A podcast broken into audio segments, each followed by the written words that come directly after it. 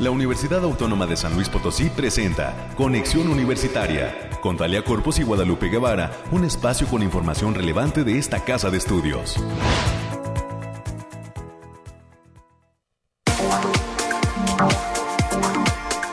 Nueve de la mañana en punto, amigas y amigos. Estamos iniciando semana con mucha vibra y esperemos que usted también.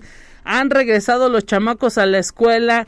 Creo que en este momento los padres de familia hasta respiran, descansan. Bueno, algunos, algunos, sobre todo de escuelas eh, privadas, y regresaron los chamacos de la universidad. Eso sí, ya están totalmente en las aulas. Mucha suerte para los más de 7.500 que llegan por primera vez a una carrera universitaria, a un aula, a un campus universitario. Bienvenidos sean y esperemos que pues todo lo que tienen planeado para su formación profesional lo puedan llevar a cabo.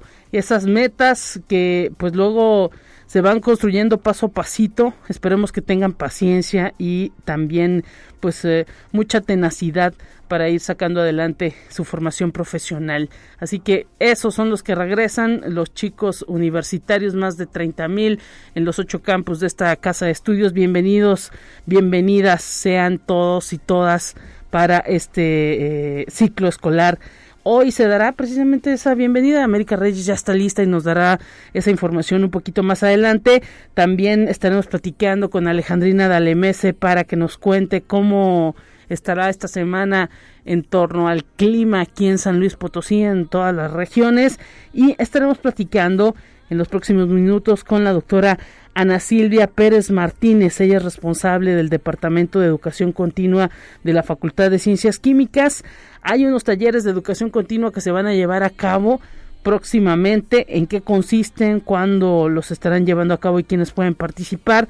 Más adelante nos tendrán toda la información desde la Facultad de Ciencias Químicas para todos aquellos que pudieran estar interesados porque se trata de elaboración de ciertos productos y bebidas que eh, pues a lo mejor le puede interesar a, todos aquellos que luego desconocen cuáles son los procesos de fabricación de ciertos productos estarán con nosotros dándonos detalle de este tipo de actividades a las que todo público puede ingresar. Y también eh, vamos a estar platicando con el maestro Luis Fernando Ávila Tobías. Él es eh, del Departamento de Servicios Bibliotecarios del Sistema de Bibliotecas. Estará con nosotros hablando del nuevo espacio de apoyo común al aprendizaje denominado Didactic que el sistema de bibliotecas en conjunto con la Secretaría Académica están ahora sí que poniendo a disposición de la comunidad universitaria. Inician las clases y también pues esta eh, clase de recursos se estará ofertando para que todos los docentes y para que todos los eh, estudiantes puedan tener una herramienta del conocimiento más y ya sabe usted el sistema de bibliotecas siempre eh, pues ahora sí que eh, innovando para, eh, en conjunto con algunas otras secretarías, poner a disposición de los docentes información útil para la formación profesional. Tendremos el resumen nacional y por supuesto el resumen de ciencia en este lunes y para el tema cultural estaremos hablando del museo de sitio de nuestra universidad, específicamente de una charla que tienen en puerta sobre el Centro de Documentación Histórica Rafael Montejano y Aguiñaga. Este centro que es ahora sí que vecino de eh, esta eh, pues eh, estación radiofónica y va a tener una charla dentro de estas charlas en línea que ofrece el Museo de Sitio de nuestra universidad hablando de cómo inició ese centro de, documentación histórica y pues parte del tesoro con que cuenta esta entidad de la Universidad Autónoma de San Luis Potosí que actualmente continúa pues ahora sí que eh, incrementando su acervo. Ha tenido algunas donaciones de personajes importantes de San Luis Potosí de bibliotecas de personajes importantes y estaremos platicando eh, precisamente con personal del Museo de Sitio y del Centro de Documentación para que nos den cuenta cuándo van a llevar a cabo, esta charla en línea y pues cómo podemos todos eh, conectarnos a escuchar y a ver esta, esta plática interesante que tiene que ver con la historia de esta universidad de cara al centenario. Por eso se están pues, realizando estas charlas. Tendremos para finalizar el resumen de ciencias y agradecemos a toda la gente que está pendiente de la línea telefónica 444 826 1347 444 826 1348 el número directo en la cabina de conexión y también a nuestra compañera Anabel que está como siempre al pie del cañón por aquí contestando las llamadas, operando y hoy apoyándonos también pues en la logística de este espacio informativo. Le mandamos un saludo a nuestro productor que anda por ahí en algunos trámites administrativos, que le sea leve y pues que se, que salga lo mejor posible librado en esos trámites. Que bueno, es lunes y quizá están las filas eh, pues amplias, así que hay que tener mucha paciencia, mucha paciencia. Y pues comenzamos así, de esta manera tenemos los detalles del clima.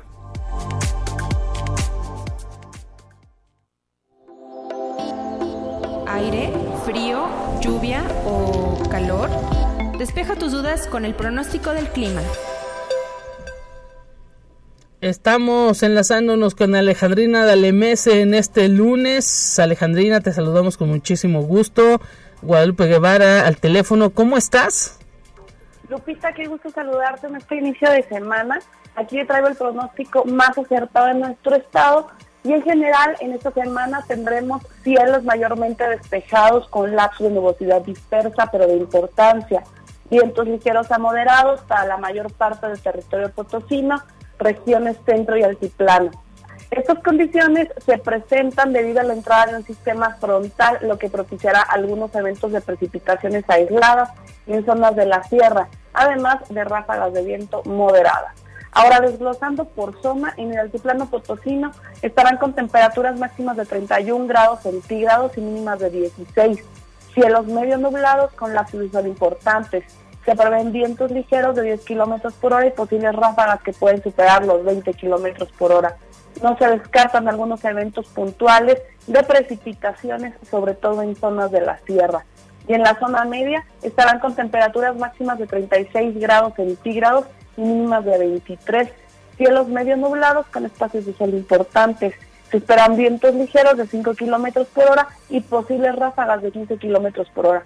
También habrá potencial de precipitaciones, especialmente en zonas de la sierra, sobre todo para el lunes y en la Huasteca Potosina estarán con temperaturas máximas de 35 grados centígrados y mínimas de 22.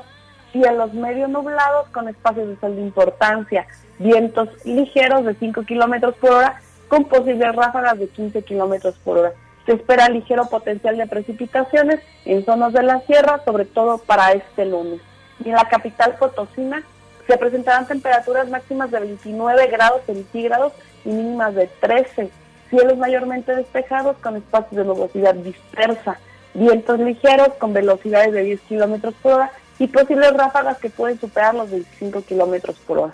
Nuestras recomendaciones para este inicio de semana, Lupita, es avisarles que continúa el factor de radiación ultravioleta a nivel moderado, por lo que se debe considerar no exponerse al sol más de 35 minutos consecutivos en horas de mayor insolación. Hay que tener precaución también por las lloviznas, sobre todo en zonas de la sierra. Hasta aquí el pronóstico, Lupita. Muchísimas gracias, Alejandrina, y pues estaremos pendientes de ese pronóstico a mitad de semana. Un abrazo para ti. Bonito inicio de semana. Hasta pronto. Gracias, y tenemos más en esta mañana.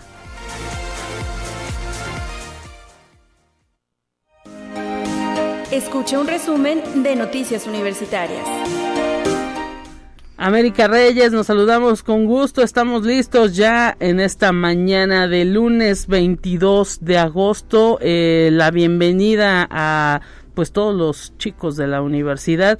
Yo le quería mandar a la escuela también a los chiquitines, pero no, estos todavía hasta el 29, ¿verdad? ¿Cómo estás? Hola, muy buenos días para ti, Lupita, para quienes nos sintonizan a través de las diferentes frecuencias. Pues sí, efectivamente, todavía el tráfico está medio feo, pero Pero amenaza ponerse peor la próxima semana, entonces este relájese, disfrútela esta semana y vaya calculándole los tiempos para la siguiente semana, porque la verdad Se va a pone- poner difícil. Se pone criminal, la verdad sí se pone criminal, sobre todo hay que, si utiliza los puentes y todo ese tipo de cosas, sí se pone, se pone ahí muy, muy, muy, muy fellito. Como quiera, pues se va ahora sí que la carga, eh, ahora sí que eh, eh, llenándose poco a poco porque pues esta semana iniciaron actividades en la universidad y pues la próxima los eh, niños entran a la escuela, entonces por ahí ya empieza empezará a sentir ese flujo todavía más pesadito, ¿no? Así es, este primaria, secundaria y prepa la próxima semana pues, va a estar así medio.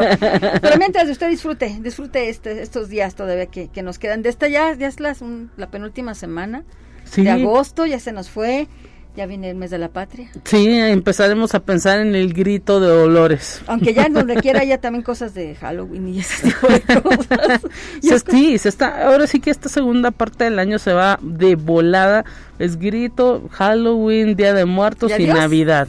Así que pues hay que irnos preparando también psicológicamente por todo lo que implica también los cierres de año. Económicamente nos está yendo bien, así que hay que seguir echándole muchísimas ganas y cuidándonos mucho también en el tema de COVID. Sí, porque esto todavía no se acaba. Hasta que se acaba, entonces mientras tanto vamos a darle la información, Lupita. Y la Defensoría de los Derechos Universitarios vela por la comunidad de la Universidad Autónoma de San Luis Potosí, que está integrada por estudiantes, docentes y trabajadores de la Casa de Estudios. La doctora Urenda Keletsu Navarro Sánchez, defensora de los derechos universitarios, señaló que en esta entidad se reciben los casos de violaciones a derechos humanos en el ámbito universitario y derechos universitarios, lo que permite ampliar el espectro de atención de la entidad. Le mandamos saludos a la, a doctora Urenda, por cierto. Y también en la Coordinación Académica Región Huasteca Sur, en colaboración con la Red de Ciencia, Naturaleza y Turismo, la Resinatur, el Geoparque Huasteca Potosina y la Coordinación de Educación del municipio de Tamazunchale, están invitando a participar en el primer concurso internacional ¿Qué me dices del cacao? Arte, Cultura y Tradición. Este primer concurso internacional consta de tres modalidades, fotografía, dibujo y relato breve, y va dirigido a la población en general, así como para niñas, niños y adolescentes. Para mayores informes e inscripciones pueden marcar al teléfono 4444 47 7948 o bien al correo electrónico pilar.suárez arroba uaslp.mx. Hay que destacar que el último día para que se puedan inscribir es el 30 de septiembre. Y hay que decir también, Lupita, que el pasado 19 de agosto la licenciada Leire Hurtado tomó protesta como vocal en el Consejo Ciudadano de Radio UASLP. Es un cargo que ocupará durante el periodo 2022-2026 en el Consejo Ciudadano de Radiodifusión. En este evento estuvieron re- como representantes de la Comisión de Radiodifusión UASLP la licenciada Gabriela Hernández Nieto, quien es directora de Radio y Televisión. Gaby, buenos días, porque seguro que nos está escuchando. Claro. Así como el licenciado Martín Joel González de Anda, quien es abogado general de la institución, mientras que por parte del Consejo Ciudadano de Radiodifusión estuvo su presidente, el maestro Ricardo Aguilar Martínez, hay que decir que la licenciada Leire Hurtado es comunicóloga egresada de la Facultad de Ciencias de la Comunicación de esta casa de estudios, con amplia experiencia en medios de comunicación. Fue directora y fundadora del proyecto editorial del medio Plano Informativo durante el periodo de 2002 a 2018. Actualmente es gerente de México Industries San Luis Potosí en el área de marketing digital. Pues atención entonces, enhorabuena para ese consejo que se pues está renovando y que eh, pues recibe a toda una profesional. Esperemos que le vaya muy bien y pues eh, ahora sí que estaremos pues, pendientes las actividades que pueda tener ese consejo que eh, pues es para que también se tenga contacto con la sociedad a través de todo lo que se transmite en estas frecuencias. Así es. Y también, Lupita, para los, hab- hablando de que ya entraron los, los chicos de nuevo ingreso, hay que decirles que tienen que revisar el- su estatus del seguro facultativo, ya que, ya que es una prestación por parte, es una prestación federal, pero una vez que egresan del bachillerato, Se queda congelada. Entonces, ahora que ya está en la universidad, hay que renovarlo, ya que es una prestación y un derecho para todas y todos los alumnos de bachillerato, licenciatura y posgrado. Así lo aseguró el director del Seguro Facultativo de la Casa de Estudios Potosina, el doctor Guillermo Orozco de la Torre. Esta presentación les permite a los estudiantes tener acceso a servicios como consulta de medicina general, medicamentos, hospitalización, cirugía, servicios de maternidad, análisis clínicos y odontología preventiva. Las y los estudiantes que tengan dudas pueden solicitar informes a través del correo seguro.facultativo@uaslp.mx o de igual manera en el teléfono 4448 26 2300. La extensión es la 5555. Y la Facultad de Ciencias de la Información colabora en la Cátedra UNESCO Ciudadanía Activa por la Paz en el norte de México a través del cuerpo académico consolidado Servicios y Políticas de Información al participar en la ceremonia remota de instalación de la Cátedra UNESCO Ciudadanía Activa por la Paz en el norte. Y como ya lo apuntabas, Lupita, este día, en el patio del edificio central se va a realizar la tradicional ceremonia de bienvenida del ciclo escolar 2022-2023 ya que hoy se reanudan actividades para más de 30.000 estudiantes en todos los campus universitarios. Y así también felicitamos a los más de 7.500 estudiantes que por primera vez pisan las aulas de la universidad, que su formación profesional sea todo un éxito. En este evento se va a reconocer a los mejores promedios de las carreras que se ofertan en San Luis Potosí, en la, aquí en la capital, y Soledad, y será lo propio en los campus del interior del estado en fechas posteriores. Así que atención, eh, por ahí ah, estará el rector, eh, pues ahora sí que visitando todos esos campos para hacer esas bienvenidas y reconociendo también a todos los chicos que obtuvieron los mejores promedios. Esperemos pues que así como empiezan con el pie derecho, eh, pues así se termine y pues quienes no obtuvieron los mejores promedios de todos modos muchísima suerte porque tienen ese privilegio de estar en una universidad pública. Así es, así que enhorabuena y felicidades para ellos. Así es. Y la Facultad de Estudios Profesionales Zona Huasteca llevará a cabo los días 25 y 26 de agosto el primer simposio de biotecnología, medio ambiente y sociedad. Este es un evento que surge a través del cuerpo académico de la carrera de bioquímica que se imparte en aquella entidad académica y tiene como objetivo presentar a la sociedad los proyectos e investigaciones llevadas a cabo en las áreas de biotecnología, medio ambiente y sociedad, así como fortalecer la vinculación entre la sociedad y la comunidad universitaria así como entre los sectores agrícola e industrial. Hay que decir que este evento cuenta con el patrocinio del Colegio Universitario de Ciencias y Artes de la institución. Y también en la Facultad de Ciencias Sociales y Humanidades se está presentando el ciclo de conferencias Basura Electrónica, Antropología y Salud, misma que se va a llevar a cabo a partir del 24 de agosto y hasta el 9 de septiembre del presente año en modalidad híbrida. Para mayores informes pueden mandar un correo a leonardo e mm.uaslp.mx. Y también en aquella entidad académica se mantiene abierta la convocatoria de ingresos para el posgrado en estudios latinoamericanos en territorio, sociedad y cultura en su grado de maestría promoción 2023-2024, así como su doctorado promoción 2023-2027. La recepción de documentación permanece abierta con fecha límite al próximo 7 de octubre del presente año. Para mayores informes, las y los interesados pueden marcar al teléfono 4448 32 1000, las extensiones 9214 y 9254. Y ya para concluir, Lupita, la División de Vinculación está invitando al curso virtual Tiburones financieros, la importancia de desarrollar las habilidades con el dinero en niñas, niños y adolescentes, para que aplicarlo también para adultos, por favor nos encargamos. Esta actividad se va a realizar del 27 al 29 de septiembre en un horario de 17 a 19 horas a través de la plataforma Zoom. Para mayores informes e inscripciones pueden mandar un correo a julisa con doble s punto gonzález arroba punto mx. Bueno, pues ahí está esa eh, pues eh, información América Reyes de todo lo que tenemos en esta casa de estudios. Estaremos pendientes y pues eh, que les vaya de lo mejor a todos esos chicos que inician este ciclo escolar por primera vez en esta universidad. Que le echen muchas ganas. mucha suerte y que se cuiden mucho porque esto del COVID todavía Pero cuídese, cuídese. Gracias América, un abrazo para ti y pues nos vamos a un resumen eh, informativo en lo que eh, nos eh, intentamos comunicar hasta la Facultad de Ciencias Químicas. Vamos a un resumen informativo y enseguida volvemos.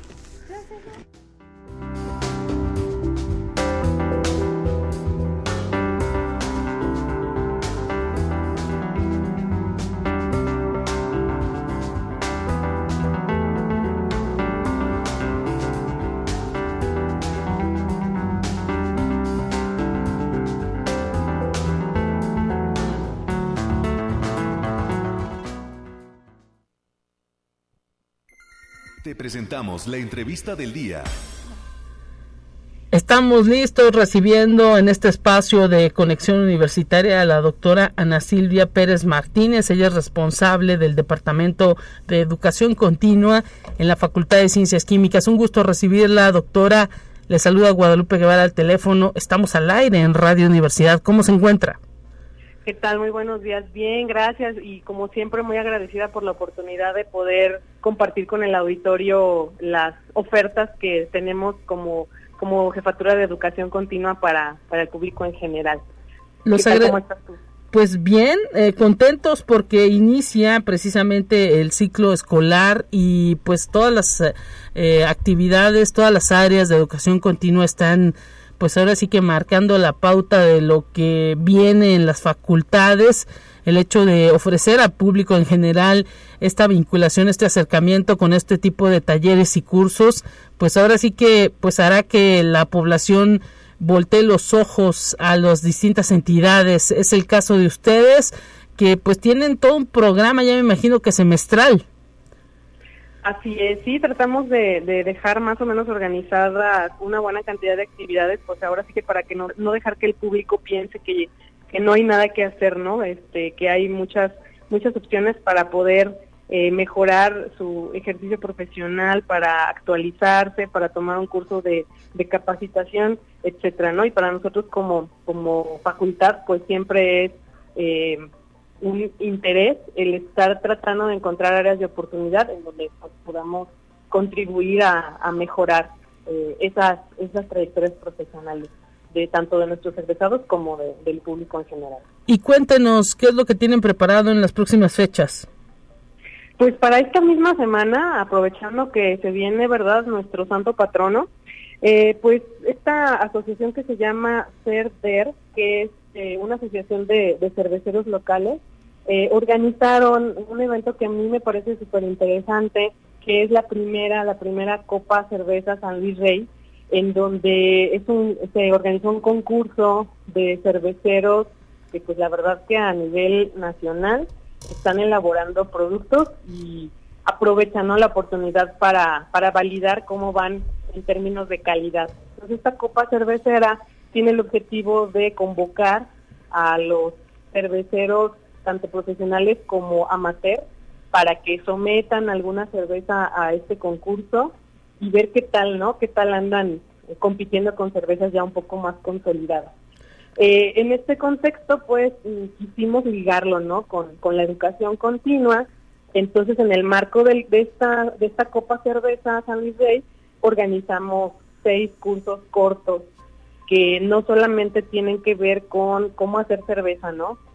Hay otros aspectos que también tienen que uno pensar cuando se decide a, tratar de vender su cerveza. Eh, esos seis cursos hablan de estrategias de comunicación de marca, eh, de cuidado, calidad y eficiencia en la operación de, de la una cervecería, eh, también de mejora continua mediante una breve introducción a las 5 S, esta estrategia de mejora de la calidad, eh, cómo abordar el servicio al cliente en el, en el ámbito cervecero y em, el curso teórico práctico de manejo de levaduras. De manera adicional, pues la cervecería Siete Barrios eh, también da un curso en donde describe su proceso cervecero muy particular como un ejemplo de negocio. Eh, estos son nuestros seis talleres son cortitos, son de tres horas cada uno, que se van a ofrecer en diferentes sedes a lo largo de los días 25, 26 y 27 de agosto.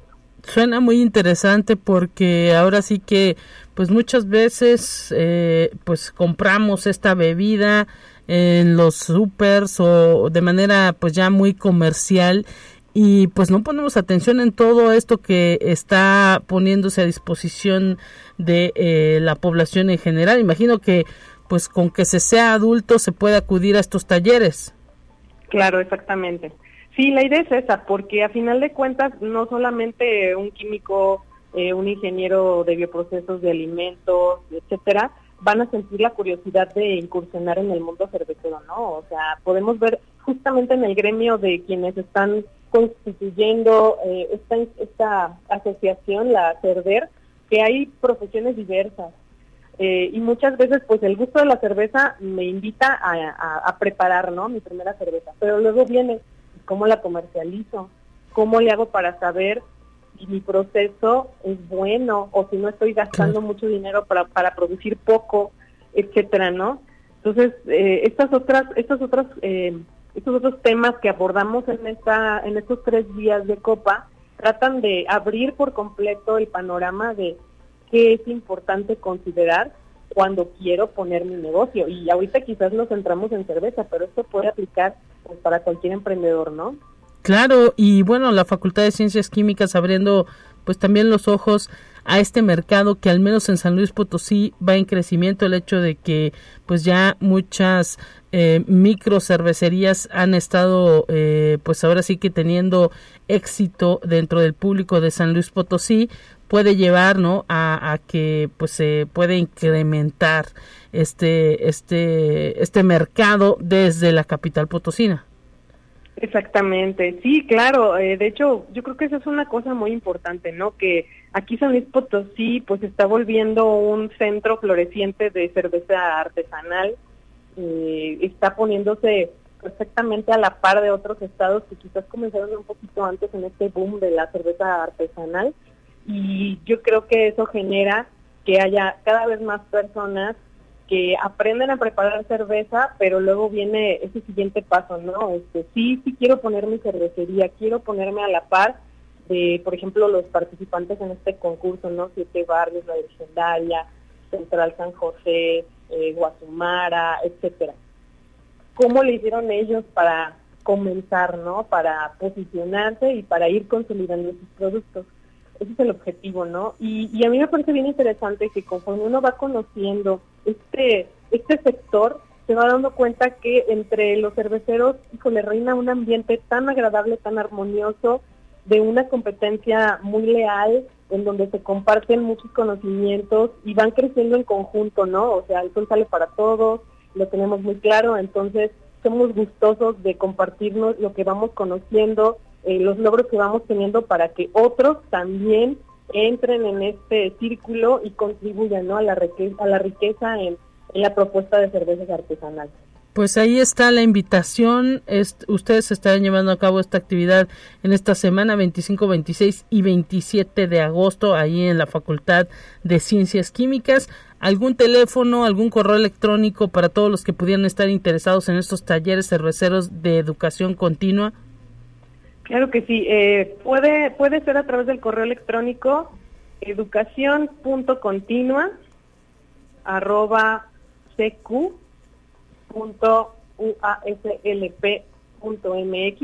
Sí. Eh, todo corrido sin acentos. O bien marcar al, al teléfono triple cuatro 826 2300 con la extensión 6428 eh, pues con una servidora Ana Silvia Pérez Martínez para, para información sobre las sedes que van a tener cada uno de los cursos, las tarifas de inscripción y el horario en el que se van a estar impartiendo. Pues doctora Ana Silvia Pérez Martínez, responsable de Educación Continua de la Facultad de Ciencias Químicas, le queremos agradecer su tiempo dedicado a este espacio y que sea un éxito todo lo que tienen proyectado en materia de educación continua. Muchísimas gracias y nuevamente mi agradecimiento por la posibilidad de darle difusión a través de su espacio. Estamos eh, pues para servirles y un gran abrazo para ustedes en este inicio de semestre. Igualmente, muchos saludos. Momento de ir a una pausa en este espacio, ha llegado el tiempo de ir a un corte, enseguida regresamos en Conexión Universitaria.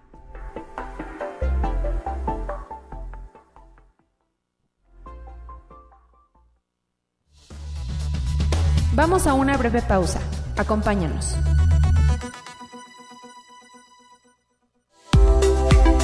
Conexión Universitaria ya regresa con más información. Te presentamos la entrevista del día. Estamos de regreso en Conexión Universitaria en este eh, lunes ya 22 de agosto del 2022. Hoy pues recibiendo en cabina con muchísimo gusto a integrantes del sistema de bibliotecas, específicamente al maestro Luis Fernando Ávila Tobías del Departamento de Servicios Bibliotecarios. Gracias por estar presente, maestro. Bienvenido a estos micrófonos. ¿Qué tal? Muchas gracias por la invitación, Guadalupe. Pues estamos aquí listos para platicar un poco al, a la comunidad universitaria sobre los proyectos que ya son una realidad.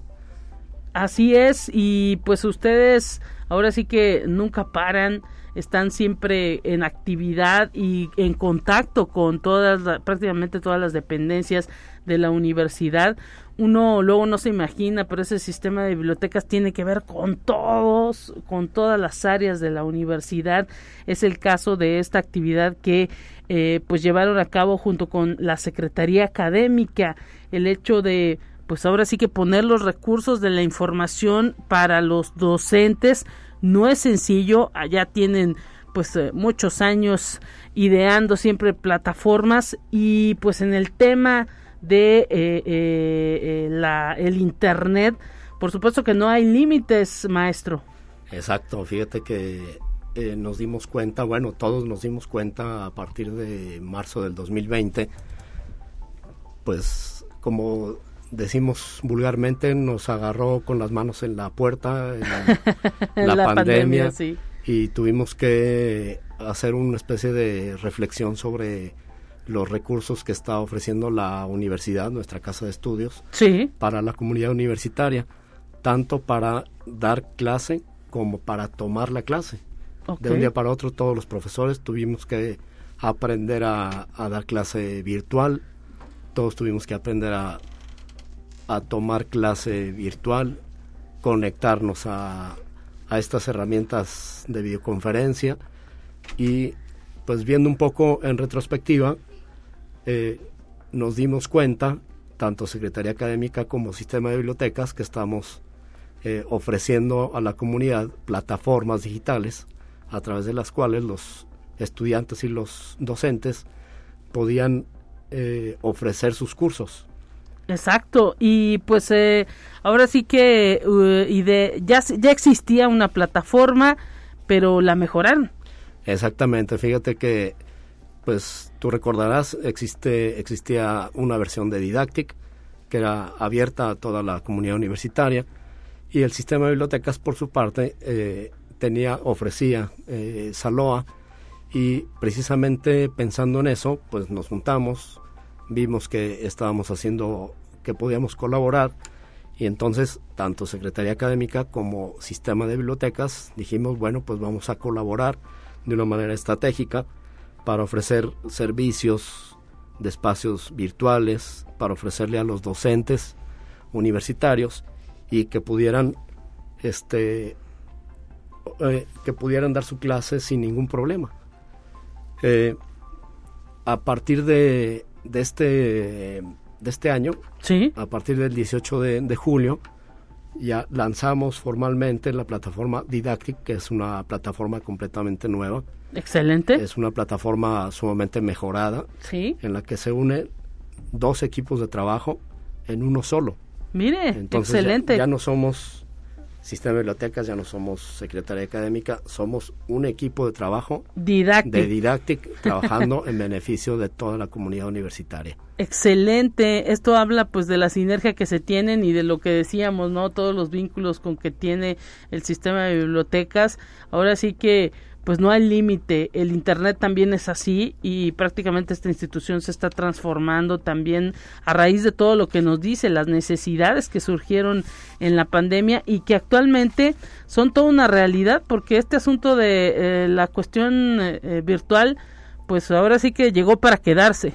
Claro, y es que una vez que probamos las herramientas, una vez que los docentes o los estudiantes aprendieron a interactuar a través de Internet, aunque formalmente ya regresamos al, al formato presencial, claro. pues ya no lo podemos dejar. No, porque pues no falta que, que de repente se pueda ofrecer y pues hay que ir a esa, esa manera de eh, tener el formato híbrido, sobre todo los posgrados, eh, eh, estas clases de eh, cursos de actualización, todo eso puede estar, pues ahora sí que en línea para todos aquellos que pues así lo requieran y también en un momento los profesores ahora sí que podrán a lo mejor trasladarse a algún congreso y desde allá otorgar su clase, ¿no?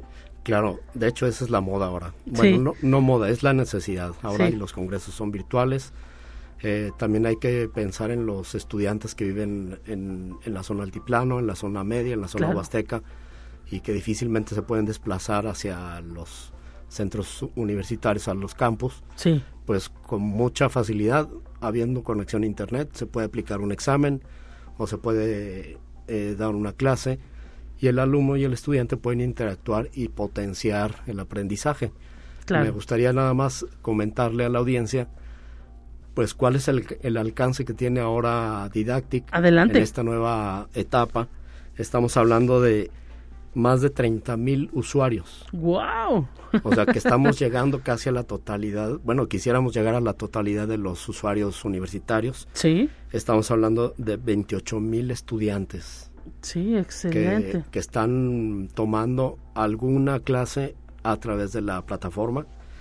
2.400 profesores. ¡Wow! Eso nos está dando... Casi la totalidad de todos los docentes universitarios. Dinamizamos el aprendizaje, ahorramos recursos, eh, lo hacemos mucho más atractivo porque antes, cuando el profesor llevaba la videocasetera y la televisión al salón para ver un video y que por alguna razón no funcionaba en el, ese momento, sí. pues bueno, esto se elimina porque ya tenemos plataformas donde, podemos integrar muchos recursos. Y entonces estamos hablando de cuatro mil cursos que se dan a través de, de, didáctica. Incluso el maestro puede decir, oigan chicos, antes de ver la clase necesito que vean esto. Exactamente. Sí, como una tarea, digámoslo así, eh, eh, el ver el video y ya llegas con, pues se supone que, todo mundo ya debería de haber visto lo que el maestro pidió, ¿no? Claro, claro, y ese es como, como te comentaba, una manera de potenciar el conocimiento claro. y ver la realidad actual. Mire, ¿y qué, pues qué futuro le ven a todo esto? Porque imagino que ustedes, pues bueno, los sistemas de bibliotecas, los, los centros de documentación, pues reciben y reciben información y cada, eh, pues ahora sí que área de conocimiento está totalmente cambiando de un mes a otro y de un año para otro. Son muchísimas actualizaciones que hay que hacer. ¿Qué, qué futuro le ven? Claro, desde el punto de vista de bibliotecas del centro, de los centros de información, pues se ve el, en el futuro el uso intensivo de plataformas digitales, por ejemplo, de las bases de datos. A lo mejor al rato ya no estaremos separando sistema de bibliotecas y academia, va a estar totalmente junto, ¿no? De hecho, esa es la, idea, estar integrados. De hecho, pues ese es el didáctica, es la, expresión de, este, de esta colaboración, de una integración, pero en el futuro, pues este, vamos a estar trabajando ya de manera inmersa, cotidiana con, con sistemas digitales y con información eh, proveniente de, plataformas digitales. Interesantísimo. Los libros van a ser una especie de historia este, sí. nostálgica. Sí, claro. Hacia allá vamos ahí está entonces esas posibilidades que se están creando dentro de la universidad, toda una herramienta a disposición de estudiantes y de docentes. Exactamente, así es. Ahí pues nada más eh, hay que decirle a los profesores que pues no queda de otra actualizarse, ¿no? A estar conociendo cómo se maneja todo esto. Sí, y, y más que nada que tenemos una generación que nos lleva mucho tiempo de ventaja en el uso de la tecnología. Claro uno como, profesor se documenta, se capacita, pero cuando llega al aula el alumno ya tiene como unos tres años luz de ventaja. Entonces tenemos que estar a la par de, ellos y ofreciéndole algo atractivo que le diga a él, esto es lo que necesitas y esto es lo que vas a utilizar en el día a día en tu desempeño personal, profesional. No, y pues ahora sí que muchos pensamos que este asunto de la virtualidad no no, no, no iba a servir. Hay todavía, a lo mejor en los niveles básicos, muchas situaciones complicadas que se pueden dar por el asunto de la atención, pero pues ahora sí que a nivel profesional, ya cuando se estudia una licenciatura, una maestría, un, un doctorado, un posgrado, eh, pues ahora sí que eh, eh, es la atención, pues ahora sí que porque hay interés, ¿no? Claro, claro, y esa es la, esa es la idea de la integración, que podamos ejercer nuestra profesión con las mejores herramientas y poder solucionar o u ofrecer soluciones este acordes al tiempo en el que estamos viviendo, ¿no? Pues eh, le queremos agradecer, eh, maestro. Desafortunadamente se nos ha terminado el tiempo, maestro Luis Fernando Ávila Tobías, del Departamento de Servicios Bibliotecarios. Eh, le queremos agradecer su tiempo por venir a esta cabina a platicar con nosotros sobre este programa Didactic que está haciendo todo un apoyo para los docentes universitarios y para toda la comunidad, para los propios estudiantes. Un abrazo para todo el sistema de bibliotecas y que sea todo un éxito este inicio del ciclo escolar. Pues muchísimas gracias Guadalupe y a la audiencia también un agradecimiento. Muchísimas gracias. Momento de ir a una información eh, nacional. Ya la tenemos lista para usted y enseguida regresamos para cerrar este espacio.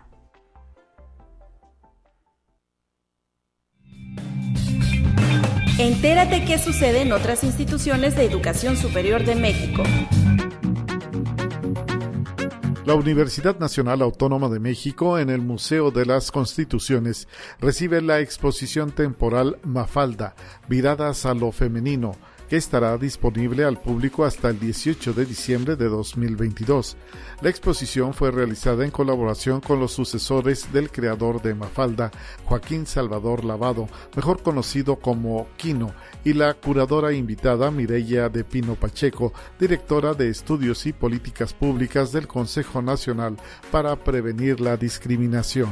Conexión Universitaria egresados de la Universidad Autónoma de Aguascalientes resultaron seleccionados en la Muestra Nacional de Teatro 2022 que convoca el Instituto Nacional de Bellas Artes y Literatura con la Coordinación Nacional de Teatro, evento que este año tendrá lugar en el estado de Coahuila. Con su obra Siempre estoy, se puede extrañar a alguien que no conoces. La agrupación colectiva Ramas y Raíces trabaja la puesta en escena en colaboración de las compañías teatrales Teatro desde la Grieta y Arde el Silencio. Dicha convocatoria nacional recibió este año más de 600 proyectos de todo el país. Conexión Universitaria la maestra Erika Granados Aguilar, coordinadora de la licenciatura en Ciencia Política de la Universidad Autónoma Metropolitana, fue nombrada miembro del Comité Académico de la Cátedra Francisco I. Madero del Instituto Nacional Electoral, que ocupará por tiempo indefinido. Esta cátedra establece el desarrollo de conferencias magistrales, cursos en varias modalidades, seminarios, proyectos de investigación, así como labores de extensión académica y publicaciones. Todo ello tomando en cuenta los cambios sociales, económicos y jurídicos relativos al ejercicio político del régimen democrático en México y en el mundo. Conexión Universitaria. El Consejo de la Universidad Autónoma de Querétaro aprobó un anteproyecto de ley orgánica que será remitido al Congreso del Estado.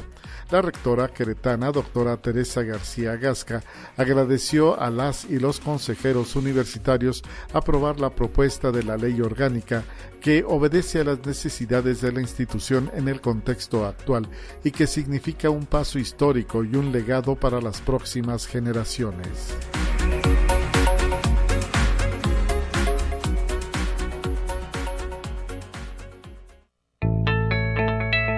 La UNI también es arte y cultura.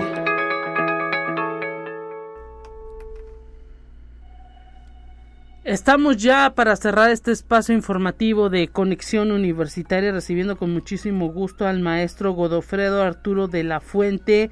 Él es integrante del Centro de Documentación Histórica Rafael Montejano y Aguiñaga, que próximamente pues es el invitado de honor el centro para participar con el Museo de Sitio de la UASLP en una charla que tendrá lugar en ese museo de sitio y que pues ahora sí que estará también llevándose a cabo esta charla para conmemorar sus 14 años de trabajo y de actividad de este centro de documentación. Maestro Godofredo, muchísimas gracias por estar presente en este espacio de conexión. Platíquenos cuándo llevan a cabo esta charla y por qué elegir el Museo de Sitio para presentar ahora sí que todo lo que representa este centro de documentación. Bienvenido. Hola, ¿qué tal? Buenos días. Eh, muchas gracias por la invitación. Pues a raíz del Centro de Documentación Histórica, para dar a conocer todo el material que se tiene presente, este pues se generó esta pequeña charla que vamos a tener el día 26, este viernes 26, aquí en el Museo de Sitio.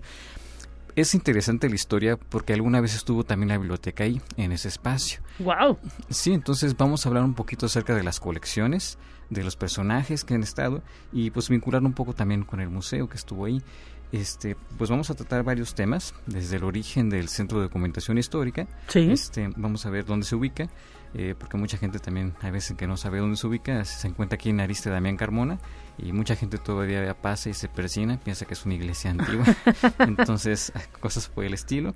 Y pues vamos a tratar un poco acerca de las colecciones que han venido, de los personajes que han donado sus colecciones y este pues hablar un poco acerca, vincularlo con la historia. Claro. Un poquito de cómo se genera la historia a través de las colecciones que se tienen ahí presentes y este se genera hasta el día de hoy.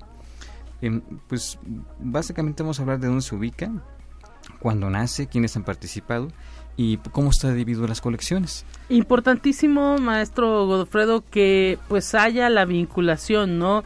eh, un eh, museo de sitio como el que con el que cuenta la Universidad Autónoma de San Luis Potosí prácticamente tiene que estar vinculado con todos los sectores, con todas las áreas con las que pues están preservando la historia de lo que es la universidad y pues uno de esos eh, lugares que está preservando es este centro de documentación histórica.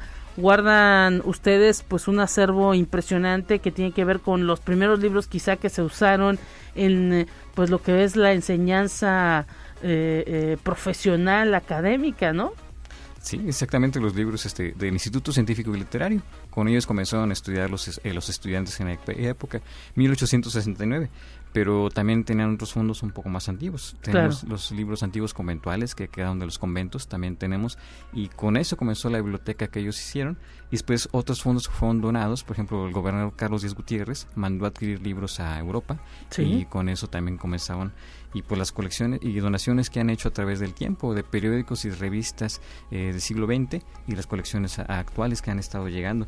Entonces, como ves, es muy, muy rico el acervo que se tiene ahí con nosotros de todas las épocas y pues de eso vamos a hablar un poco. Eh, también de la parte de lo que es bibliografía potosina. Eh, de 1948, el padre Montejano y Salvador Penilla, pues se les, a través de ellos se les juntó todo lo que se ha relacionado con San Luis Potosí, carteles, trípticos, volantes, hojas sueltas, menús eh, y otros materiales más que tenemos. Entonces se puede decir que la colección está dividida en bibliografía potosina y colección general.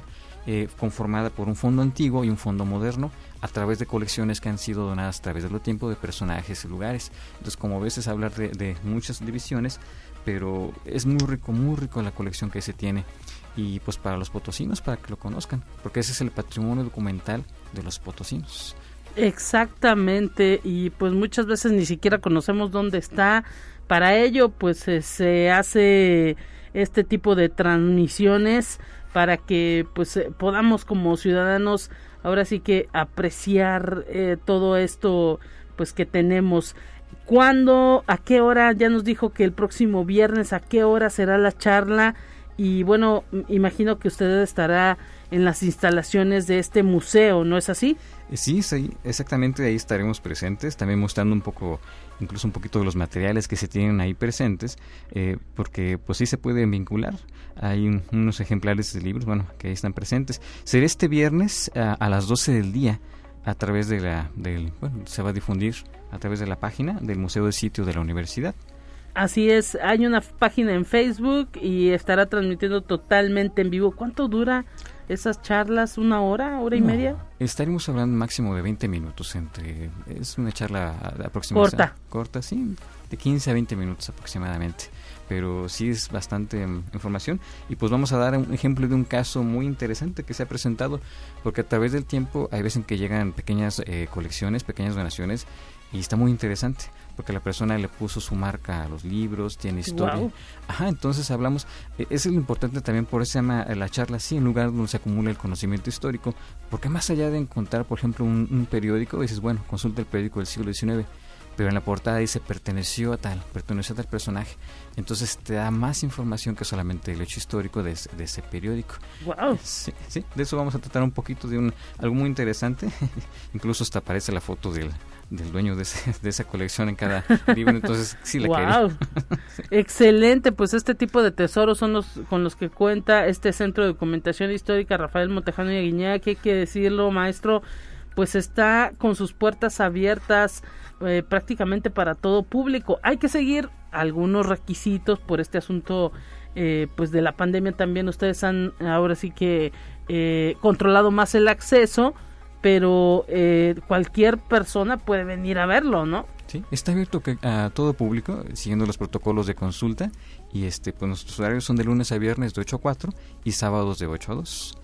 Perfecto, pues ahí está esta invitación que nos hace el maestro Godofredo al Centro de Documentación Histórica Rafael Montejano y Aguiñaga, una charla que se va a tener eh, a través del Museo de Sitio de la Universidad Autónoma de San Luis Potosí. Usted lo sabe, organiza el Museo de Sitio charlas de manera constante de todo lo que tiene que ver la, eh, la, historia de la universidad.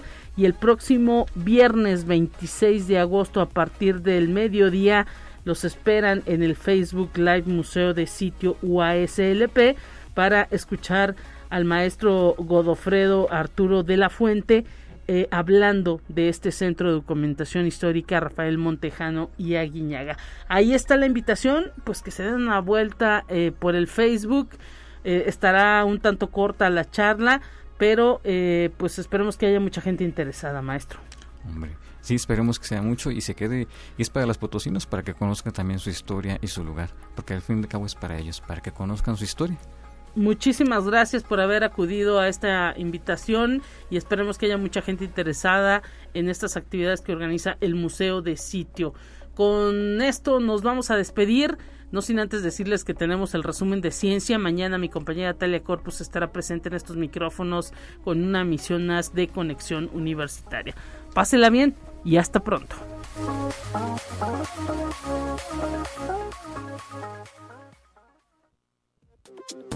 Así avanza la ciencia en el mundo. Descubre investigaciones y hallazgos que hoy son noticia.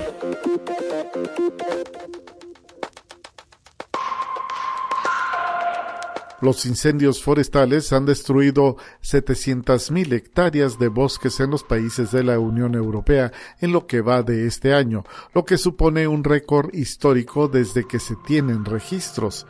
El área devastada es casi tres veces el tamaño de Luxemburgo. Las cifras del Sistema Europeo de Información sobre Incendios Forestales muestran que España lidera la lista de los países afectados con más de 283.000 hectáreas quemadas seguido de Rumanía, Portugal, Francia e Italia. Conexión Universitaria. Autoridades estadounidenses de salud decidieron disponer de 50.000 dosis adicionales de vacunas contra la viruela del mono para suministrar en los eventos organizados por el orgullo LGBTQ la distribución de vacunas se llevará a cabo teniendo en cuenta las dimensiones de la actividad, la cantidad de médicos disponibles para vacunar y el número de participantes en riesgo de contagio. Con más vacunas en los brazos podremos controlar el brote, así lo afirmó el coordinador de respuesta a la viruela del mono de la Casa Blanca, Bob Fenton. Conexión Universitaria. La nave espacial no tripulada Orión de la NASA, cuyo lanzamiento está programado para el 29 de agosto como parte de la misión Artemis 1 en un viaje alrededor de la Luna, llevará varios astronautas a bordo y una gran cantidad de artefactos. En el lugar del comandante ya ha sido colocado un maniquí llamado Moniquín Campos, en honor a un importante ingeniero mexicano-estadounidense, Arturo Campos, de la NASA. Vestido con un traje espacial, Moniquín estará equipado con sensores para medir la exposición a la radiación, mientras que en su asiento se encuentran otros dispositivos que registrarán datos vitales sobre lo que pueden experimentar los humanos durante un viaje al espacio profundo. Conexión Universitaria.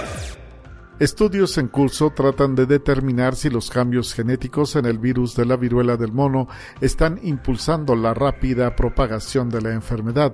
Así lo detallan desde la Organización Mundial de la Salud.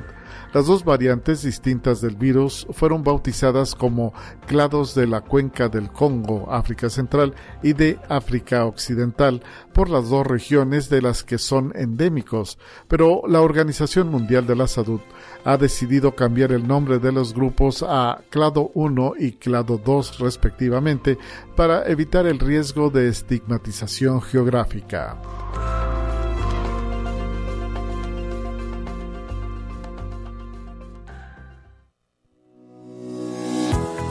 La Universidad Autónoma de San Luis Potosí presentó Conexión Universitaria con Talia Corpus y Guadalupe Guevara.